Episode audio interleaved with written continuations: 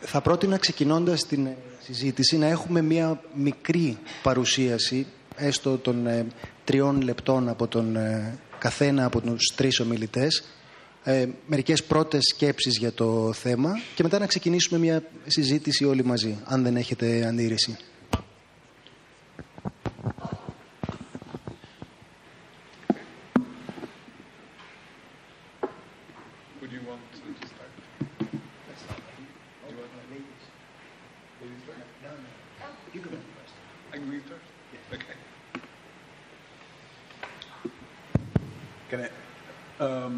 Can I speak in, Fr- in English or French or English? It's, it helps with uh, more people. Θα μιλήσω στα αγγλικά γιατί βοηθά περισσότερο ίσως τους περισσότερους. Ούτως ή άλλως υπάρχει διερμηνία είτε από αγγλικά είτε από γαλλικά. Ευχαριστώ πολύ τις διερμηνίες των γαλλικών. Θα μιλήσω όμως στα αγγλικά ίσως για να είναι και πιο γρήγορη η συζήτηση.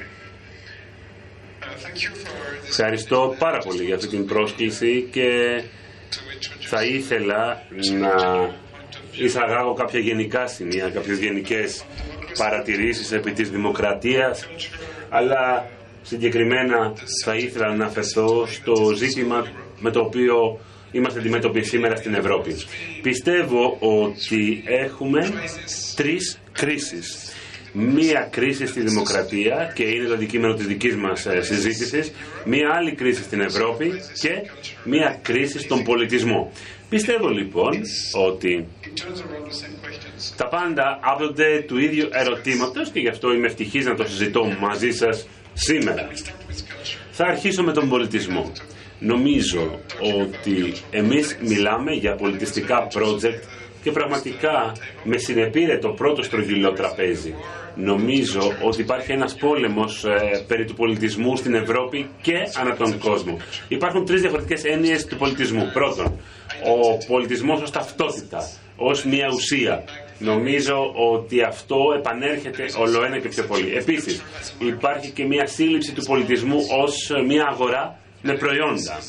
Και νομίζω ότι αυτό είναι ένας ακόμα κίνδυνος. Και υπάρχει και μια άλλη λογική της κουλτούρας, του πολιτισμού ως η ελεύθερη έκφραση των ανθρωπίνων όντων με μια πρόθεση αυτοέκφραση σε δημόσιο κοινό, στο δημόσιο χώρο και για σκοπούς επικοινωνίας με τα άλλα ανθρώπινα όντα. Με άλλα λόγια, ο πολιτισμός ως ένα όχημα επικοινωνίας στο δημόσιο χώρο. Γι' αυτό πρέπει να μαχόμεθα και αυτό είναι εξαιρετικά εύθραυστο. Αυτοί οι θεσμοί είναι εξαιρετικά σημαντικοί. Γι' αυτό άλλωστε έχουμε την ίδια μάχη, τον ίδιο αγώνα στον πολιτισμό, στην πολιτική αλλά και στην Ευρώπη. Με ενδιαφέρει πάρα πολύ αυτό που υπόθηκε προθύστερα σε αυτό το δωμάτιο. Νομίζω ότι ο πολιτισμός δεν πρέπει να είναι ρητός πολιτικός. Με ενδιαφέρε πραγματικά αυτό που υπόθηκε πιο πριν, ότι ο πολιτισμός γίνεται για την ίδια την κουλτούρα, για τον ίδιο πολιτισμό δηλαδή. Ο καλλιτέχνης απλώς θέλει να παράξει τέχνη και θέλει να εκφραστεί. Ωστόσο υπάρχει μια πολιτική πτυχή.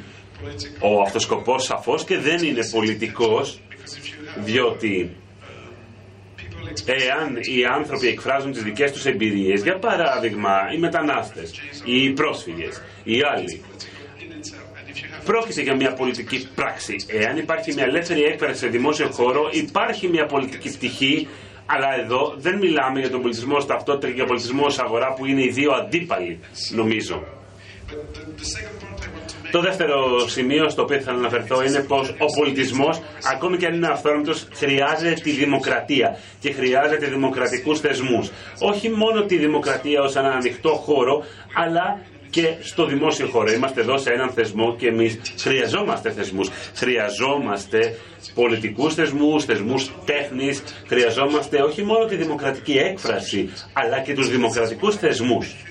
Γι' αυτό λοιπόν πιστεύω ότι δεν θα πρέπει να αντιπαραβάλλουμε τη δημοκρατική έκφραση με τους δημοκρατικούς θεσμούς. Το ένα θα πρέπει να συμπληρώνει το άλλο. Η δημοκρατία δεν είναι μία μόνο πραγματικότητα, είναι ένα πρόβλημα με διαφορετικές λύσεις. Και πρέπει να πω ότι οι θεσμοί, οι ψήφοι είναι ένα βήμα προς μία λύση. Δεν αρκούν σαφώς. Και πρέπει να πω ότι συνεχώς μαχόμεθα για τον πολιτισμό. Αλλά αν δεν έχεις δημοκρατικούς θεσμούς, τότε δεν θα έχεις δημοκρατική έκφραση. Εάν επίσης έχεις μόνο δημοκρατικούς θεσμούς, αυτό δεν επαρκεί. Χρειάζεσαι όμως δημοκρατικούς θεσμούς για να λειτουργήσεις. Άρα δεν θα ήμουν μεταξύ εκείνων που θα αντιτίθαντο στην ε, δημοκρατία έναντι στην δημόσια δημοκρατία χρειαζόμαστε τους δύο και τα δύο στοιχεία. Χρειαζόμαστε θεσμούς που θα έχουν φίλτρα, που θα επικοινωνούνται σε διαφορετικά φόρα κτλ. Θέλουμε οι θεσμοί να επικρίνουν. Αλλά για να μπορεί να υπάρξει κάτι τέτοιο πρέπει να υποστηρίζει τους θεσμούς. Διότι οι αντίπαλοι είναι οι ίδιοι. Σαφώς μιλάμε για κάποιους που είναι ενάντια στη δημοκρατία σε όλες τις μορφές της. Άρα λοιπόν είναι ο ίδιος αγώνας παντού για τη δημοκρατία και για τον πολιτισμό με διαφορετικούς βαθμούς φυσικά και από διαφορετικά μετερίζια. Το τρίτο σημείο που θα ήθελα να πω και θα σταματήσω ως αυτό είναι η Ευρώπη. Νομίζω ότι η Ευρώπη είναι ένα πρόβλημα σήμερα και γνωρίζω ότι σε κάθε χώρα, το ίδιο και στην Ελλάδα σαφώς, συμβαίνει ακριβώς αυτό. Είναι πολύ δύσκολο να κατανοήσουμε το τι θα έπρεπε να είναι η Ευρώπη. Η Ευρώπη θα έπρεπε να μας προστατεύει από τον αυτοσκοπό του πολιτισμού, από τις διαφορετικές ταυτότητες και από την αγορά του πολιτισμού. Θα έπρεπε να μας προστατεύει διότι η Ευρώπη θα έπρεπε να είναι διεθνική και σαφώς όχι μια αγορά, αλλά μια κυκλοφορία πολιτισμού, μια κονίστρα πολιτισμού και σαφώς γνωρίζετε ότι έχουμε στην Ευρώπη το πρόγραμμα Εράσμους, έχουμε το Ευρωπαϊκό Κεφάλαιο για τον πολιτισμό κτλ. Η Ευρώπη λοιπόν θα έπρεπε να προστατεύει αυτές τις αξίες κατά των απειλών έναντι του πολιτισμού. Δηλαδή ο κίνδυνος της ταυτότητας και ο κίνδυνος της αγοράς. Αντί όμως να μας προστατεύει η Ευρώπη κάνει και κάτι άλλο. Και ποιο είναι αυτό; Δίνει μια διέξοδο στην αγορά να υποδείξει κάποιες ταυτότητες. Δηλαδή να μας αντιπαραθέσει με την Αφρική ή με άλλα μέρη του κόσμου. Άρα εδώ βλέπουμε την ιδέα της Ευρώπης έναντι κάποιων άλλων ιδεών. Έχουμε την Ευρώπη ως ταυτότητα και την Ευρώπη ως αγορά. Πιστεύω ότι αυτός είναι ένας αγώνας σήμερα, είναι πολύ σημαντικός. Αύριο θα βρεθώ σε ένα στρογγυλό τραπέζι για τα παραγόμενα αποτελέσματα του πολιτισμού για το γαλλικό εκπαιδευτικό σύστημα. Το γαλλικό εκπαιδευτικό σύστημα από κοινού αναπτύσσει προγράμματα με την Ευρωπαϊκή Ένωση και σαφώς χρειαζόμαστε δικτύωση. Πρέπει να δουλέψουμε μαζί για να οικοδομήσουμε αυτόν τον τρίτο δρόμο στην Ευρώπη, μια τρίτη ιδέα της Ευρώπης που θα μας προστατεύσει από τις άλλες δύο. Αυτά ήθελα να πω προς το παρόν για να ανοίξω τη συζήτηση. Ευχαριστώ. hello, yes. Ναι, γεια σας και από εμένα. Ήμουν και στο προηγούμενο πάνελ και πολύ μου άρεσε τα, αυτά που είπε ο Ματιέ θα ήθελα να πάρω τη σκητάλη από αυτά που είπε ο Φρέντερικ και να πούμε για τις διαδικασίες της θεσμοποίησης και το πώς μπορούμε να δουλεύουμε με τους θεσμούς. Και έτσι μπορώ να έρθω λίγο πιο, πιο κοντά σε αυτά που είπατε εσείς Ματιού. Να μιλήσουμε δηλαδή για τη δημοκρατία και ίσως να μιλήσουμε και για μια άποψη μικροπολιτικής ή την πολιτική σε μικρή κλίμακα. Πρέπει να πω ότι έχουμε μια ευρεία κλίμακα πρακτικών, ειδικά τα τελευταία 10 χρόνια, υπάρχουν με άλλα λόγια οι διαδικασίες ακολουθίας διαφορετικών θεσμών πιστεύω ότι όταν σκεφτόμαστε αυτές τις διαδικασίες ε, πρέπει να είμαστε πολύ συμπαγείς και επίσης οι θεσμοί πολλές φορές αποτυγχάνουν διότι υπάρχει μια ιεραρχία, υπάρχει μια δομή που τους καθιστά μη ευέλικτους. Όταν σκεφτόμαστε λοιπόν τη διαδικασία των θεσμών, πολύ συχνά βλέπουμε ότι ήδη ότι μάλλον ότι είτε τους εξειδανικεύουμε πάρα πολύ, είτε ακριβώς το αντίθετο. Και τούτο μας βάζει κάποια εμπόδια στο να σκεφτούμε πιο παραγωγικά ή στο να σκεφτούμε τις μεταμορφώσεις που μπορούμε να έχουμε σε επίπεδο θεσμών. Θα έλεγα λοιπόν ότι κάτι το οποίο είδαμε και μπορούμε να το σχολιάσουμε έτσι περαιτέρω είναι πως είδαμε διαδικασίες που έδωσαν σάρκα και οστά σε συγκεκριμένες ιδέες και δημιουργήθηκαν μέσω ενός αγώνα. Και μέσα του, μέσω του αγώνα διαμορφώσαμε έναν οργανισμό, διαμορφώσαμε κάποιους θεσμούς. Έχουμε πολλά να μάθουμε από αυτές τις διαδικασίες, νομίζω. Τώρα, πιστεύω ότι μπορούμε να έχουμε και μια άλλη σύνδεση με τα όσα είπε ο Ματιό πιο πριν. Δηλαδή, ότι υπάρχουν και κάποιοι κοινωνικοί παιδαγωγοί Όταν σκεφτόμαστε όλον αυτό τον αστερισμό πραγμάτων, όταν σκεφτόμαστε αυτούς τους κλειστούς κύκλους και τους διαφορετικούς γαλαξίες που δρούν συμπληρωματικά, θα πρέπει να αναλογιστούμε το πώς ακριβώς θα μπορέσουμε να συμπληρώσουμε τον πολιτισμό. Διότι και πάλι και στον πολιτισμό έχουμε ακριβώς αυτό το πρόβλημα. Δηλαδή, πολύ συχνά εξειδανικεύουμε το ρόλο του πολιτισμού. Μπορούμε να πούμε ότι θα σώσουμε τον κόσμο του πολιτισμού. Ή αντίθετα να πούμε ότι ο πολιτισμός δεν έχει καμία σχέση με το να σώσουμε τον κόσμο. Ωστόσο, πρέπει να δούμε πώς ο πολιτισμός οικειοποιείται από τους, νεο, από τους νεοφιλελεύθερους και πόσα σχέδια αναζωογόνησης μπορούν να βελτιώσουν την εικόνα μιας ε, χώρας ή μιας πόλης, όπως είναι στην περίπτωση της Αθήνας. Είναι λίγο αφελές το να πάρουμε μόνο τη μία οπτική γωνία ή την άλλη, αλλά πρέπει να πω ότι ταυτόχρονα μιλάμε για μια πολιτική πτυχή, μιλάμε για το ότι θα πρέπει να ανταποκριθούμε σε αυτό που συμβαίνει τώρα. Και επιπλέον θα πρέπει να είμαστε υπεύθυνοι, να λάβουμε μια θέση και να δούμε πώς αντιδρούμε σε αυτό που συμβαίνει εδώ και τώρα. Επιπλέον πρέπει να δούμε το τι ακριβώς γίνεται στον παρόντα χρόνο. Ευχαριστώ πολύ.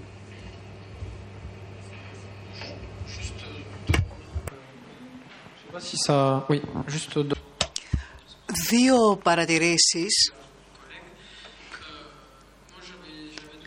Προσωπικά, δύο πράγματα που μου ήρθαν κατά νου συμφωνώ με τον Φρεντερικ Φόμς με την ανάγκη δημιουργίας ενός κοινού ε, χώρου συζήτησης και θεσμικού χώρου για την αντιπαράθεση των απόψεων αλλά νιώθω λίγο άβολα με την ε, έννοια που στηρίζει ο Βίκτορ Όρμπαν για παράδειγμα με την δημοκρατία, την ανελεύθερη ε, δημοκρατία. Δεν είναι ίσως ο σωστός όρος για να εκφράσουμε την εξέλιξη αυτού του καθεστώτος, αυτού του είδους καθεστώτων, γιατί οι, τα μέσα μιλάνε για την ανελεύθερη δημοκρατία, μη φιλελεύθερη δημοκρατία, γιατί εκεί υπάρχει η δυνατότητα αντιπαράθεση απόψεων. Δεν γίνεται αυτό. Υπάρχουν άλλοι ε, αναλυτές που προτείνουν πιο κέριους όρους όπως ε, ελλειπής δημοκρατία ή ανταγωνιστικός ε, αυταρχισμός. Νομίζω ότι είναι καταλληλότεροι, πιο κέριοι όροι. Ε, μια άλλη έννοια στην οποία δεν αναφερθήκαμε πολύ, αν πάρει κανείς αποστάσεις από τη δεκαετία του 60 έως σήμερα, αυτό που έχει ενδιαφέρον είναι ότι κάθε φορά που η δημοκρατία, η φιλελεύθερη δημοκρατία ε, ε, δεχόταν έντονη κριτική. Ήταν όταν τα κόμματα των κυβερνήσεων έτειναν να προτείνουν πολιτικά σχέδια τα οποία είχαν πολλά κοινά στοιχεία.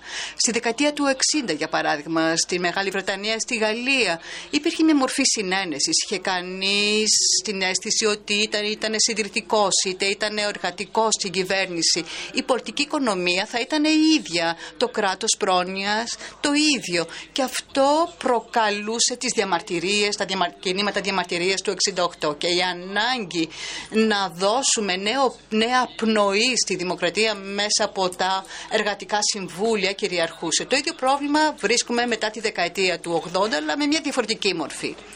Και αυτό οφείλεται στο γεγονός ότι τα πολιτικά σχέδια που προτείνουν ε, οι κυβερνήσεις της αριστεράς και της ε, δεξιάς δεν επαρκούν σε ό,τι αφορά τη διαχείριση της οικονομίας. Αυτό προκαλεί τις λειτουργίες και την διαμαρτυρία έναντι της δημοκρατίας. Τόσο αριστερά όσο και στην άκρα δεξιά.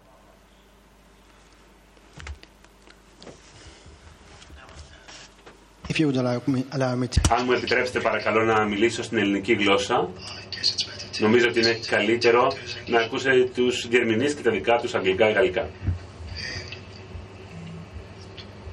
Το, το πρώτο πράγμα που σκέφτομαι όταν συζητάμε για τη σχέση ανάμεσα στον ε, πολιτισμό και την ε, πολιτική και στην προκειμένη περίπτωση την ε, ελληνική κρίση είναι ότι έχω την εντύπωση ότι τις περισσότερες φορές δεν έχουμε μια καθαρή εικόνα του, των ορίων και του σημείου που τέμνονται αυτά τα δύο. Και θα σας πω ένα παράδειγμα από την Ελλάδα που ίσως σας ε, ενδιαφέρει. Στην Ελλάδα η, η κρίση συζητήθηκε πρωτίστως ως ένα ζήτημα πολιτιστικό με την εξής έννοια. Ο διασημότερος Έλληνας διανοούμενος που υπερασπίστηκε την πολιτική λιτότητα στην Ελλάδα, ο Στέλιος Ράμφος, είπε ότι ούτε λίγο ούτε πολύ η εναντίωση στην ε, πολιτική της λιτότητας, στα μνημόνια όπως λέμε στην Ελλάδα, θα σήμαινε ότι η Ελλάδα θα υπαχθεί από τη μια μέρα στην άλλη στην υποσαχάρια Αφρική. Και είναι το ίδιο που είπε ένας ε, πολύ γνωστός Έλληνας δημοσιογράφος, ο Κωνσταντίνος Μπογδάνος, ότι ε, η ιδέα ότι η Ελλάδα θα έρθει σε ρήξη με την Ευρωπαϊκή Ένωση με κάνει να κλαίω γιατί προσπαθώ να σκεφτώ πώς θα ήταν να στερηθώ την απόλαυση του Μότσαρτ και του Μπετόβεν. Όσο ανόητο και αν ακούγεται αυτό, αυτό ήταν το βασικό επιχείρημα που, που λειτουργήσε στην Ελλάδα εναντίον οποιασδήποτε ρήξης με την Ευρωπαϊκή Ένωση. Δηλαδή, δεν έγινε μια συζήτηση σε αυστηρά οικονομικό επίπεδο ποιες θα ήταν οι συνέπειες μιας τέτοιας ρήξης. Στο δημοψήφισμα που δίχασε πάρα πολύ έντονα την Ελλάδα, η πλευρά αυτή που εμφανίστηκε με το σύνθημα «Μένουμε Ευρώπη» υποστήριξε ότι υπάρχουν δύο στρατόπεδα. Ένα είναι αυτό της συμπόρευσης με την Ευρώπη και δηλαδή με τον πολιτισμό της ανεπτυγμένης Δύσης και ένα στρατόπεδο της οπισθοδρόμησης προς την πλευρά της ε, υποσαχάριας Αφρικής ή της απολύτης της Ανατολής. Αυτό το επιχείρημα ήταν ισχυρότερο από τα τεχνικά επιχειρήματα. Η τεχνική οικονομική συζήτηση δεν έγινε ποτέ. Το επιχείρημα αυτό έχει κάποιες προφανείς ρατσιστικές συνδηλώσεις για τον τρόπο με τον οποίο αντιμετωπίζει τον υπόλοιπο κόσμο εκτός της, ε, εκτός της Ευρώπης και επίσης βασίζεται σε μια πολύ ισχυρή προσπάθεια να ξεχάσουμε τι ήταν η Ευρώπη, για παράδειγμα, στην ε, βελγική, αγγλική, γαλλική απεικιοκρατία ή το ολοκαύτωμα. Βασίζεται δηλαδή σε μια αφαίρεση όπου η Ευρώπη είναι μόνο η πλευρά αυτή η πολιτιστική και η άρνησή μας να υποταχθεί η Ελλάδα στην, σε αυτό που ονομάζουμε νεοφιλελεύθερη συνένεση θα σήμαινε ότι γυρνάμε την πλάτη μας σε αυτόν τον πολιτισμό. Και το αστείο είναι βεβαίως ότι σε αυτόν τον πολιτισμό και σε αυτό το σχήμα θα αναρωτιόταν κανείς ο Σέξπιρ και η Αγγλία του Brexit ανήκει στην Ευρωπαϊκή Ένωση; Ο Ντοστογεύσκη ανήκει στον ε, Πούτιν, είναι, είναι μέρος του ευρωπαϊκού πολιτισμού. Θα έλεγα δηλαδή ότι σε κάθε προσπάθεια που κάνουμε να συζητήσουμε για τις ε, διακρίσεις μεταξύ του πολιτισμού, για το εδώ και τώρα ή για, τις, ε, ε, για την κυριαρχία του εθνικιστικού λόγου, η δική μου ανησυχία είναι ότι σε πάρα πολλές περιπτώσεις η διάκριση μεταξύ των πεδίων της πολιτικής και του πολιτισμού δεν είναι αρκετά σαφής με αποτέλεσμα την ώρα που αναφερόμαστε στο ένα ή στο άλλο πεδίο να εννοούμε σε κάθε περίπτωση διαφορετικά πράγματα ο καθένας. Ε, και γι' αυτό η ερώτηση που θα ήθελα να σας ε, απευθύνω είναι ποιο είναι το πολιτικό πρόταγμα που έχετε κατά νου, ποιο είναι το πολιτιστικό πρόταγμα και με ποιον τρόπο νομίζετε ότι αυτά τα δύο συνδέονται. Γιατί με συγχωρείτε. Η εντύπωση που αποκομίζω πολύ συχνά από αυτές τις συζητήσεις είναι ότι η φράση που χρησιμοποιείται σαν να είναι το πιο αυτονόητο κλισέ, δηλαδή ότι η κρίση δεν είναι μόνο οικονομική, η κρίση είναι πολιτιστική, ε, δεν έχει καθόλου το ίδιο νόημα στην ε, σκέψη όλων μας. Οπότε, ξαναλέω, η ερώτησή μου είναι τι είναι αυτό που επιδιώκουμε πολιτικά, τι είναι αυτό που επιδιώκουμε πολιτιστικά και πώς αυτά τα δύο συνδέονται;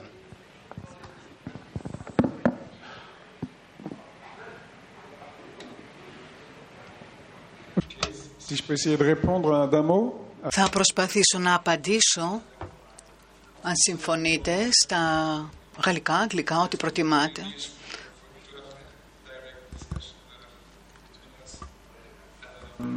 Για να έχουμε άμεση συζήτηση μπορούμε να το κάνουμε στα αγγλικά στα γαλλικά.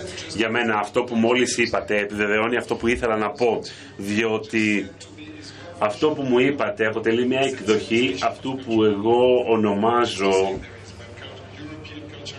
μια ταυτότητα του πολιτισμού. Από τη μία πλευρά λοιπόν έχουμε την απαραίτητη φύση του πολιτισμού, μια αίσθηση του ανήκειν δηλαδή, η πολιτιστική κληρονομιά, ένα οικονομικό προϊόν, μια ταυτότητα κτλ. Ε, και αν φύγεις θα αφήσεις τον Μπετόβεν. Αν έρθεις στην Ευρώπη όμως, εάν είσαι Ευρωπαίος, τότε αμέσως γνωρίζεις το Σέξπιρ, τον Μπετόβεν, ε, χωρίς καμία εκπαίδευση, χωρίς καμία κατάρτιση, χωρίς να διαβάσεις κανένα βιβλίο κτλ. κτλ. Άρα, πρέπει να πω ότι κάθε παιδί, έτσι πιστεύουν, γεννιέται με τις ευρωπαϊκές αξίες. Αυτό δεν είναι όμως αληθές, διότι το ευρωπαϊκό οικοδόμημα είναι κάτι εύθραστο που πρέπει να δουλευτεί. Για μένα αυτό που είπατε είναι ένα κομμάτι αυτής της τυποποίησης της κουλτούρας, του πολιτισμού. Η απάντησή μου λοιπόν θα συνάδει με αυτό που προείπα στην αρχή αλλά και με κάτι άλλο που είπατε και εσείς προθύστερα που είναι πολύ σημαντικό. Δεν πρέπει μόνο να δούμε μία άλλη οπτική του πολιτισμού, αλλά αυτό που απαντά σε εκείνο που μόλις είπατε είναι το εξής. Φυσικά υπάρχει μια χρήση του πολιτισμού στον, στην πολιτική. Και έτσι λοιπόν θα πρέπει να υπάρχει μια πολιτική συνειδητοποίηση στον πολιτισμό. Και επίσης αυτό όλο περνά μέσα από τις επικρίσεις. Αν δεν επικρίνεις τον λόγο όπως είπατε, τότε θα υπάρχει μια κυριαρχία του ενός ή του άλλου. Διότι υπάρχει μια τάση σε μια συγκεκριμένη περίοδο. Αυτές οι τάσεις είναι εξαιρετικά επικίνδυνες. Και φυσικά θα πρέπει ρητός να υπάρχει μια πολιτική διάσταση στον πολιτισμό. Οι επικρίσεις λοιπόν είναι ένα κομμάτι οποιοδήποτε πραγματικού πολιτισμού. Ένας πολιτισμός δεν είναι αυτοσκοπός, δεν είναι μόνο κάτι τυποποιημένο. Ο πολιτισμός είναι μια πρόοδος ενάντια σε αυτό που απειλεί τον ίδιο τον πολιτισμό. Δηλαδή ενάντια στην άγνοια, ενάντια στην λυθιότητα, ενάντια στη βία κτλ. Ο πολιτισμός πάντοτε αποτελεί ένα στοιχείο επίκρισης, επικρίσεων. Άρα λοιπόν, νομίζω ότι αν δεν ε, αναπτύξει μια κριτική σκέψη θα περιπέσει σε αυτή την παγίδα που εσείς είπατε. Και πιστεύω ότι αυτό το στοιχείο του πολιτισμού είναι εξαιρετικά έντονο στην Ευρώπη σήμερα. Τώρα νομίζω ότι μπορεί να δούμε την Ευρώπη διαφορετικά. Όχι Σέξπιρ και Μπετόβεν μόνο, αλλά έχουμε έναν κοινό τόπο συζητήσεων. Έχουμε τον ευρωπαϊκό διαφωτισμό, έχουμε την Ευρώπη του κριτικού πνεύματος. Αυτή δεν είναι τυποποίηση φυσικά. Αυτό είναι ένα ευαίσθητο, έθραστο οικοδόμημα. Μια έθραστη οντότητα. Και έτσι λοιπόν Πρέπει να πω ότι αυτό είναι πανανθρώπινο, παγκόσμιο, διότι μιλάμε για κάτι ζωτικής σημασίας. Υπάρχει μια τάση, ξέρετε, διότι η Ευρώπη πιστεύει για τον εαυτό της ότι είναι παγκόσμια. Και αυτός είναι ένας άλλος τρόπος ε, τυποποίησης ε, που ενέχει μια κάποια βία. Όμως υπάρχει κάτι παγκόσμιο μόνο στο δημόσιο χώρο για να υπάρχουν συζητήσεις αλλά και επικρίσεις στη δημόσια σφαίρα. Γι' αυτό αυτό που είπατε εσείς είναι συνεκτικό και συνάδει με αυτά που και εμείς είπαμε. Ευχαριστώ. Και επίσης ευχαριστώ με αυτό που είπατε ότι πρέπει να υπάρξει μια πολιτική πρόθεση στις πολιτιστικές δραστηριότητες, ειδικά σήμερα. Εάν μόνο ως αντίσταση και ως ανθεκτικότητα μπορούμε να τα έχουμε αυτά. Ναι, ναι, ναι φυσικό, απολύτως με αυτά που είπατε. Πιστεύω ότι κατά κάποιο τρόπο αντιστέκομαστε στην γενίκευση του πολιτισμού, του τι σημαίνει πολιτισμός, του τι σημαίνει πολιτιστική κληρονομιά.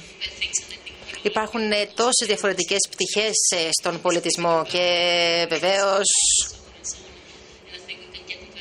μπορούμε να συζητάμε για αυτό το θέμα επαορίστων, επαορίστου. Αλλά όσον αφορά αυτό το θέμα που θίξατε, διάκριση μεταξύ πολιτικής και πολιτισμού, πιστεύω ότι αυτά τα δύο είναι άρρηκτα συνδεδεμένα. Υπάρχει η πολιτιστική, η πολιτική δραστηριότητα και Αντιστρόφως, αυτό που πρέπει να κάνουμε εμείς όμως είναι να σκεφτούμε πέρα από τα όρια αυτό που μπορούμε να δούμε ως πολιτιστική πράξη και να βρούμε νέες ε, πρακτικές. Για μένα αυτό είναι το πιο ενδιαφέρον σημείο που πρέπει να συζητήσουμε για να καταλάβουμε το πού βρισκόμαστε ακριβώς και να υπερκεράσουμε τις ε, διακρίσεις που υπάρχουν. sur la culture, moi je suis tout à fait d'accord avec ce qui vient d'être dit. Euh, je ne suis pas moi-même un spécialiste euh, des questions culturelles, plutôt des questions économiques et politiques. Mais sur ce que vous avez dit, ça m'inspirait deux choses en fait. Euh, la première euh, sur les politiques d'austérité. Δύο σκέψεις. Καταρχάς, τις πολιτικές της ε, λιτότητας.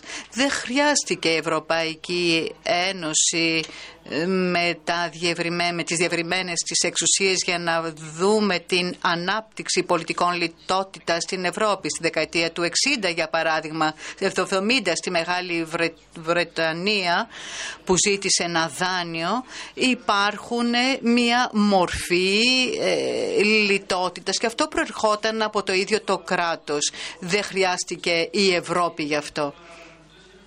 Στο δεύτερο μέρος της παρέμβασής σας, αυτό που ήταν ενδιαφέρον ήταν το πολιτικό πρόταγμα, το πολιτικό σχέδιο. Θα έλεγα ότι για να υπάρχει ένα πολιτικό πρόταγμα ρήξης με όλα όσα συμβαίνουν σήμερα, με τον τρόπο με τον οποίο οι ευρωπαϊκοί θεσμοί, τα κράτη-έθνη ασκούν και σκέφτονται τη δημοκρατία, νομίζω ότι χρειάζεται μια, ένα όραμα που υπερβαίνει τα όρια της Ευρωπαϊκής Ένωσης. Στον τομέα που γνωρίζω καλά, την οικονομία. Σήμερα ένα ε, μια πρόταση, ε, ένα ριζοσπαστικό, μια ριζοσπαστική πρόταση δεν μπορεί να εννοηθεί χωρίς τις Ηνωμένες Πολιτείες. Στα τέλη της δεκαετίας του 70 πριν αυτή την ε, νεοφιλελεύθερη στροφή Θάτσε Ρίγκαν υπήρχε ο Τζίμι Κάρτερ, ο πρόεδρος των ΗΠΑ, ο οποίος είχε προσπαθήσει να επαναφέρει την κενσιανή πολιτική με τρεις ε, μηχανές, με τρία κράτη, ε, την Γερμανία, την Ιαπωνία που θα είναι η αντίστοιχη σημερινή Κίνα, τότε ήταν μεγάλη υπερδύναμη στην περιοχή και οι Ηνωμένες Πολιτείες. Και όταν οι Ηνωμένες Πολιτείες έκαναν μια οικονομική οικονομική ε, στροφή, τότε οποιοδήποτε σχέδιο οικονομικό σε ευρωπαϊκό επίπεδο κατέρευσε.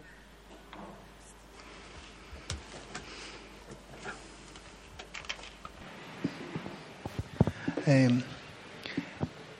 μια σκέψη για αυτό που, για αυτό που είπατε.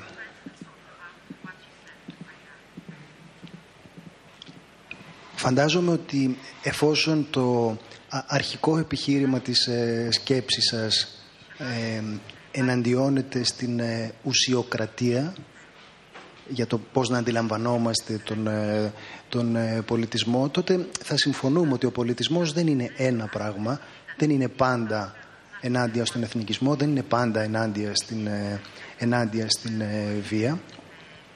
Και έτσι θα μπορούμε κάθε φορά να συζητήσουμε για το τι μεμονωμένοι καλλιτέχνες είπαν, σκέφτηκαν ή πώς ερμηνεύουμε τα έργα τους. Έτσι δεν είναι;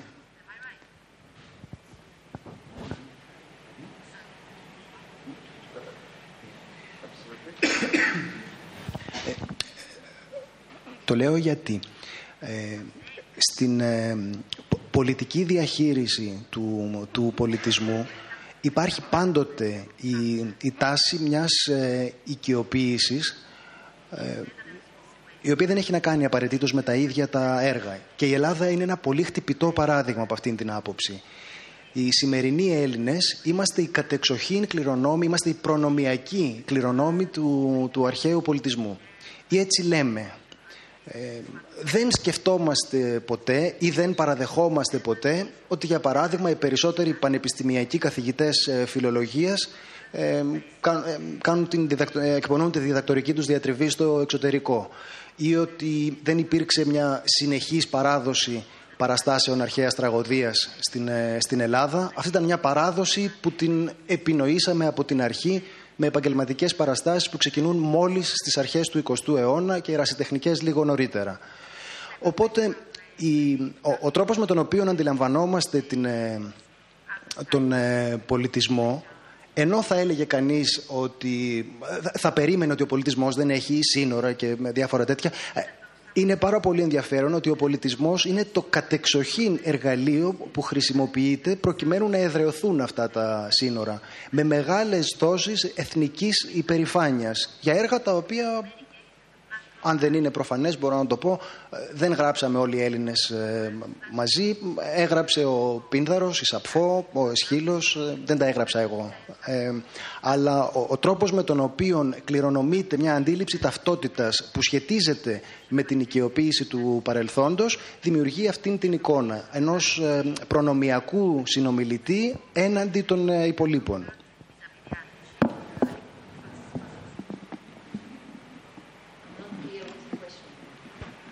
It's a discussion. Maybe I, I, I, I... Συμφωνώ μαζί σας και θα ήθελα να πω το εξής. Πιστεύω ότι υπάρχει μία αλήθεια. Όσο πιο πολύ οικοποιείς τον πολιτισμό, τόσο το λιγότερο τον διδάσκεις, τόσο λιγότερο τον ασκείς στην πραγματικότητα. Πολλοί είναι αυτοί οι οποίοι υποστηρίζουν ότι διακρίνονται από μία ταυτότητα, αλλά δεν προασπίζονται τον πολιτιστικό πολιτισμό ή τα πολιτιστικά προγράμματα ή τη διδασκαλία του πολιτισμού.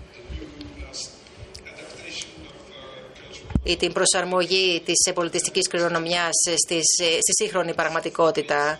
Σέξπιρ, Σοφοκλής, παραδείγματος χάρη και όλοι οι Ευρωπαίοι συγγραφείς θα μπορούσαν να αποτελέσουν το μέσο για να ερμηνεύσουμε την ε, πολιτική κρίση των ημερών μας αλλά και την προσφυγική κρίση. Η ουσία είναι ότι όσοι ισχυρίζονται τον πολιτισμό ως ε, ένα μέσο ταυτότητας ε, δεν θα προασπιστούν ποτέ την πολιτιστική εκπαίδευση ή την έρευνα ή δεν θα προάγουν ποτέ την κριτική.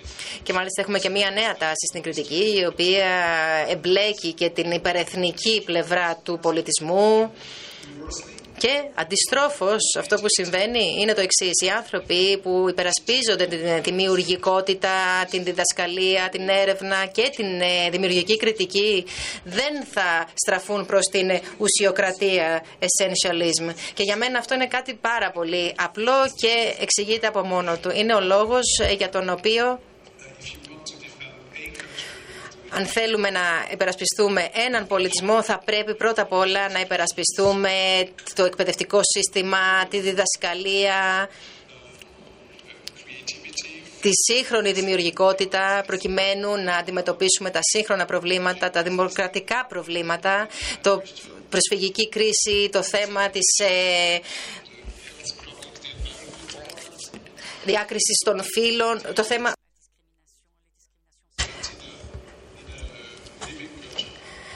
Μόνο έτσι θα μπορέσουμε να ζήσουμε στον σύγχρονο πολιτισμό. Και γι' αυτό θα πρέπει να στραφούμε πάλι προς τα πίσω, να στραφούμε προς τον και στο Σοφοκλή και σε όλους αυτούς ε, τους ε, σπουδαίους, τις σπουδαίες προσωπικότητες.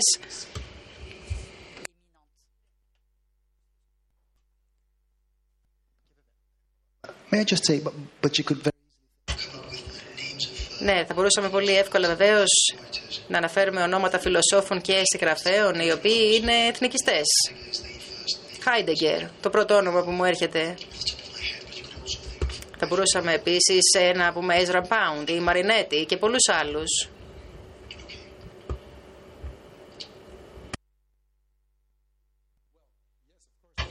Ναι, βεβαίως.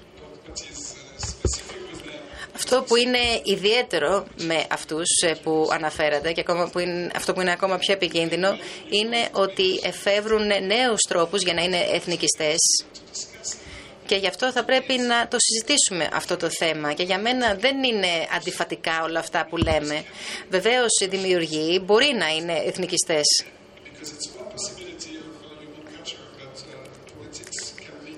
Διότι ένα πράγμα ο πολιτισμός, άλλο πράγμα η πολιτική. Και πολλοί χρησιμοποιούν το ένα για να στραφούν προς το άλλο.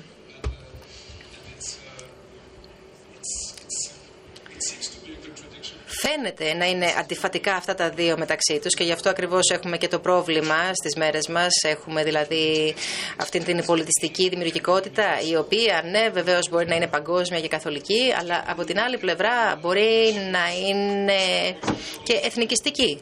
Παραδείγματος χάρη, αν πάρουμε τον Χάιντεγκερ, πιστεύω ότι η καλύτερη απάντηση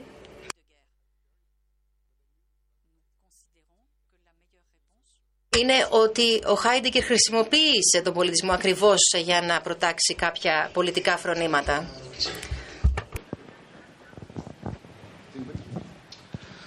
Ήθελα να πω ότι κανείς δεν μπορεί να υπερασπιστεί ότι ο καλλιτέχνης είναι ο καλός άνθρωπος.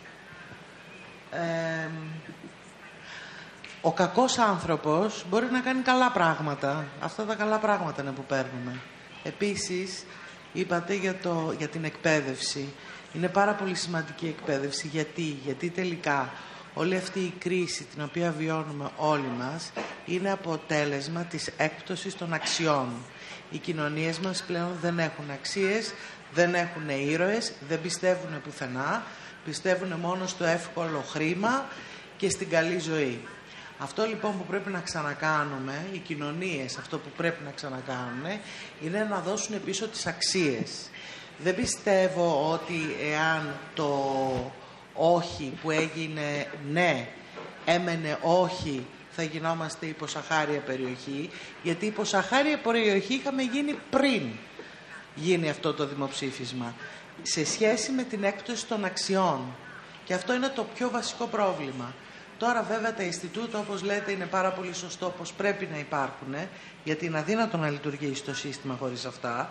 Βέβαια βλέπουμε ότι οι κυβερνήσεις πλέον, η πολιτική αν το θέλετε, έχει απομακρυνθεί από την, το διάλογο περί κουλτούρας, γιατί επίσης δεν έχει χρήματα για να το κάνει αυτό.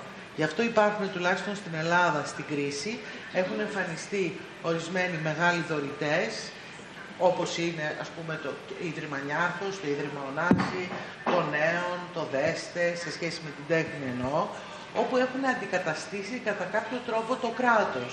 Μα όμως το κράτος πρέπει να υπάρξει και ίσως εκεί πρέπει να δουλέψουμε. Μου άρεσε πολύ αυτό που είπατε, αλλά δεν ξέρω γιατί τα είπατε. Δηλαδή από ποιο χώρο ερχόσαστε.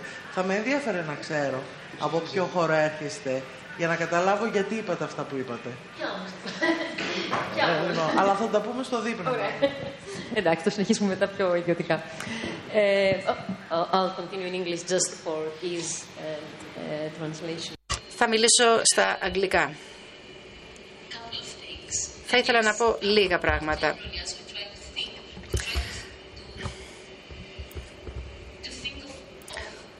Προσπαθούμε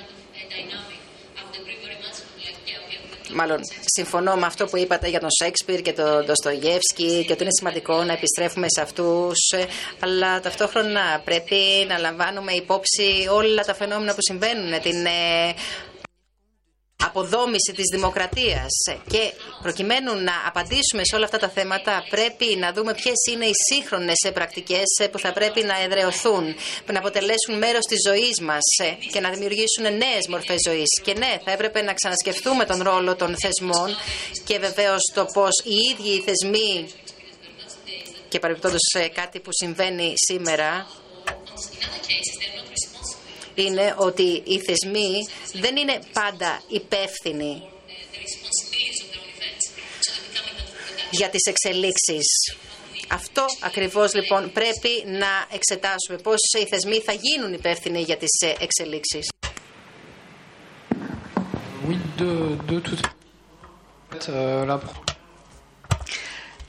λίγα πράγματα για τις παρατηρήσεις που έγιναν προηγουμένως για τον πολιτισμό εργαλείο του εθνικισμού. Συμφωνώ ότι ιστορικά τουλάχιστον ότι ο πολιτισμός όπως και ο εθνικοσοσιαλισμός είχαν δύο όψεις διαφορετικές. Ο πολιτισμός ή ο, ο εθνικισμός, συγγνώμη, μπορούν να έχουν μια ε,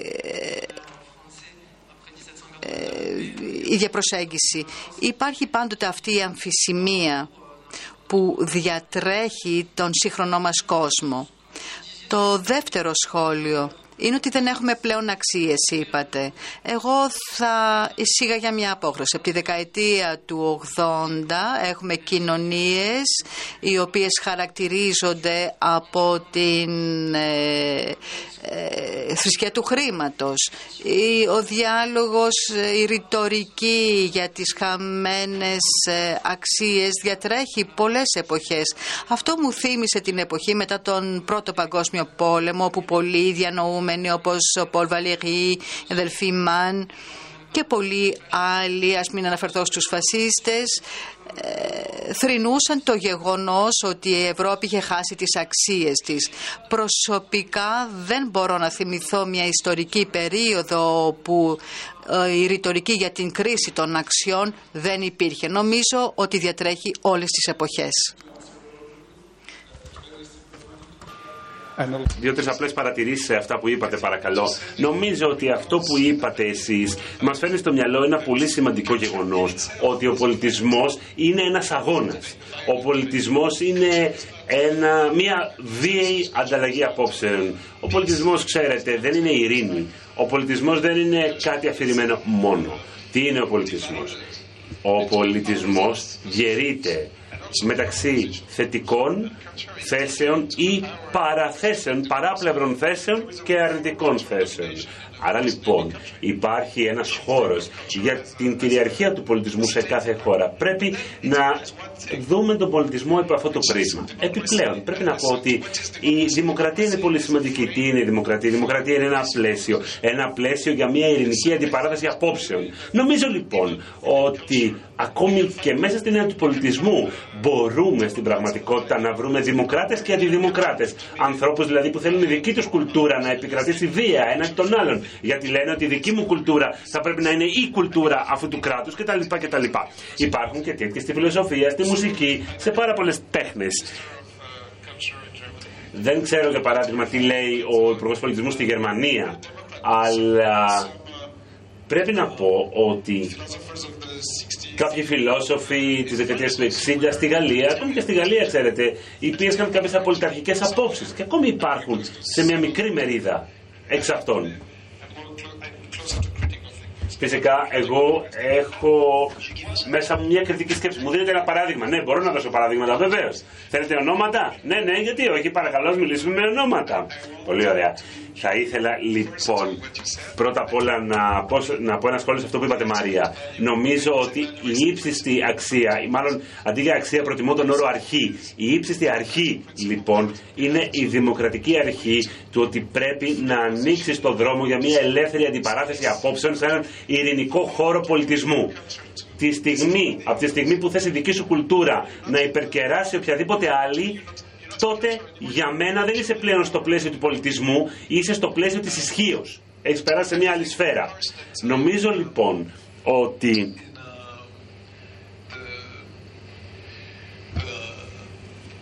πώς να το θέσω. Νομίζω λοιπόν ότι αυτές οι επικρίσεις της δημοκρατίας μπορούν να οδηγήσουν σε αντιπαραθέσεις και φυσικά σε κάποιες επικρίσεις για την ίδια τη δημοκρατία που μπορεί να μας οδηγήσει σε μια τάση ηγεμονίας. Μπορεί να προσβάλλεις τον άλλο. Για παράδειγμα, όταν ε, θες να είσαι καλύτερος, η δική σου φιλοσοφία είναι καλύτερη από τη φιλοσοφία του άλλου. Εδώ είναι μια αντιπαράθεση. Φυσικά, εγώ ε, δεν θέλω να το συγκεκριμενοποιήσω. Ξέρω ότι είναι αρκετά αφηρημένο. Όταν όμως έχουμε ένα πλαίσιο, αυτό είναι δημοκρατία για εμένα. Δεν πρέπει να προσβάλλεις τον άλλο.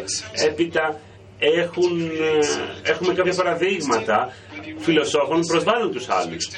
Για παράδειγμα, πολλοί φιλόσοφοι καλούν στην εξόντωση των άλλων. Για εμένα αυτό είναι πολιτισμός, αλλά δεν είναι πολιτισμός ως ένα δημοκρατικό πλαίσιο ελεύθερης έκφρασης. Είναι πολιτισμός που θέλει να είναι ηγεμονικός.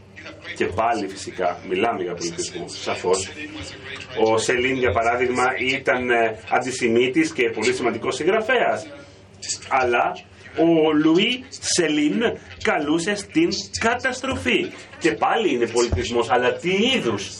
Επίσης η απόλαυση του δολοφόνου ακόμη και πολιτιστικά Εν υπάρχει στην ανθρώπινη φύση. Δεν είναι πολιτισμός. Είναι. Εγώ θέλω ένα πολιτιστικό πλαίσιο που μπορούμε να διαφωνούμε, μπορούμε να είμαστε αντίπαλοι, αλλά κανείς δεν θα καλεί κάποιον να δολοφονήσει έναν άλλο. Νομίζω ότι πρέπει να σεβόμαστε τις δημοκρατικές αρχές, την ύψη δημοκρατίας. Όπως είπατε η εκπαίδευση είναι πολύ σημαντική. Συμφωνώ με εσάς. Διότι η πεμπτουσία της εκπαίδευσης ποια είναι; Μαθαίνουμε να συζητάμε. Μαθαίνουμε πώς μπορούμε να επικρίνουμε τον άλλο με αυτόν τον τρόπο. Αν έχετε δύο ανθρώπους κάπου θα διαφωνήσουν. Οπωσδήποτε. Εάν βάλεις δύο μορφωμένους ανθρώπους μπροστά από ένα άλλο θέμα, λογικά εάν έχουν αρκετό κρασί και φαγητό, εάν έχουν αρκετή ζωή μέσα τους θα διαφωνήσουν, γιατί έτσι είναι ανθρώπινη φύση. Ευχαριστώ. Uh, yo, esa pasa. Uh, no, I mean, just, Ναι, ναι, ένα μικρό σημείο.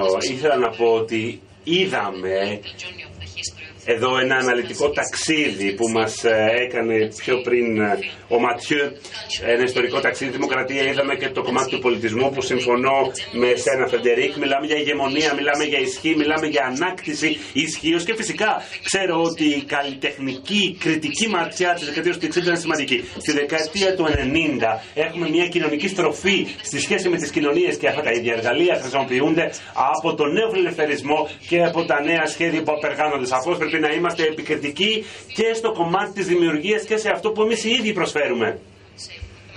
Πιστεύω ότι θα πρέπει να αντιταχθούμε σε όλα τα περιβάλλοντα που θέλουν να μας χειραγωγήσουν και θα πρέπει να δούμε ποιους χώρους μοιραζόμαστε.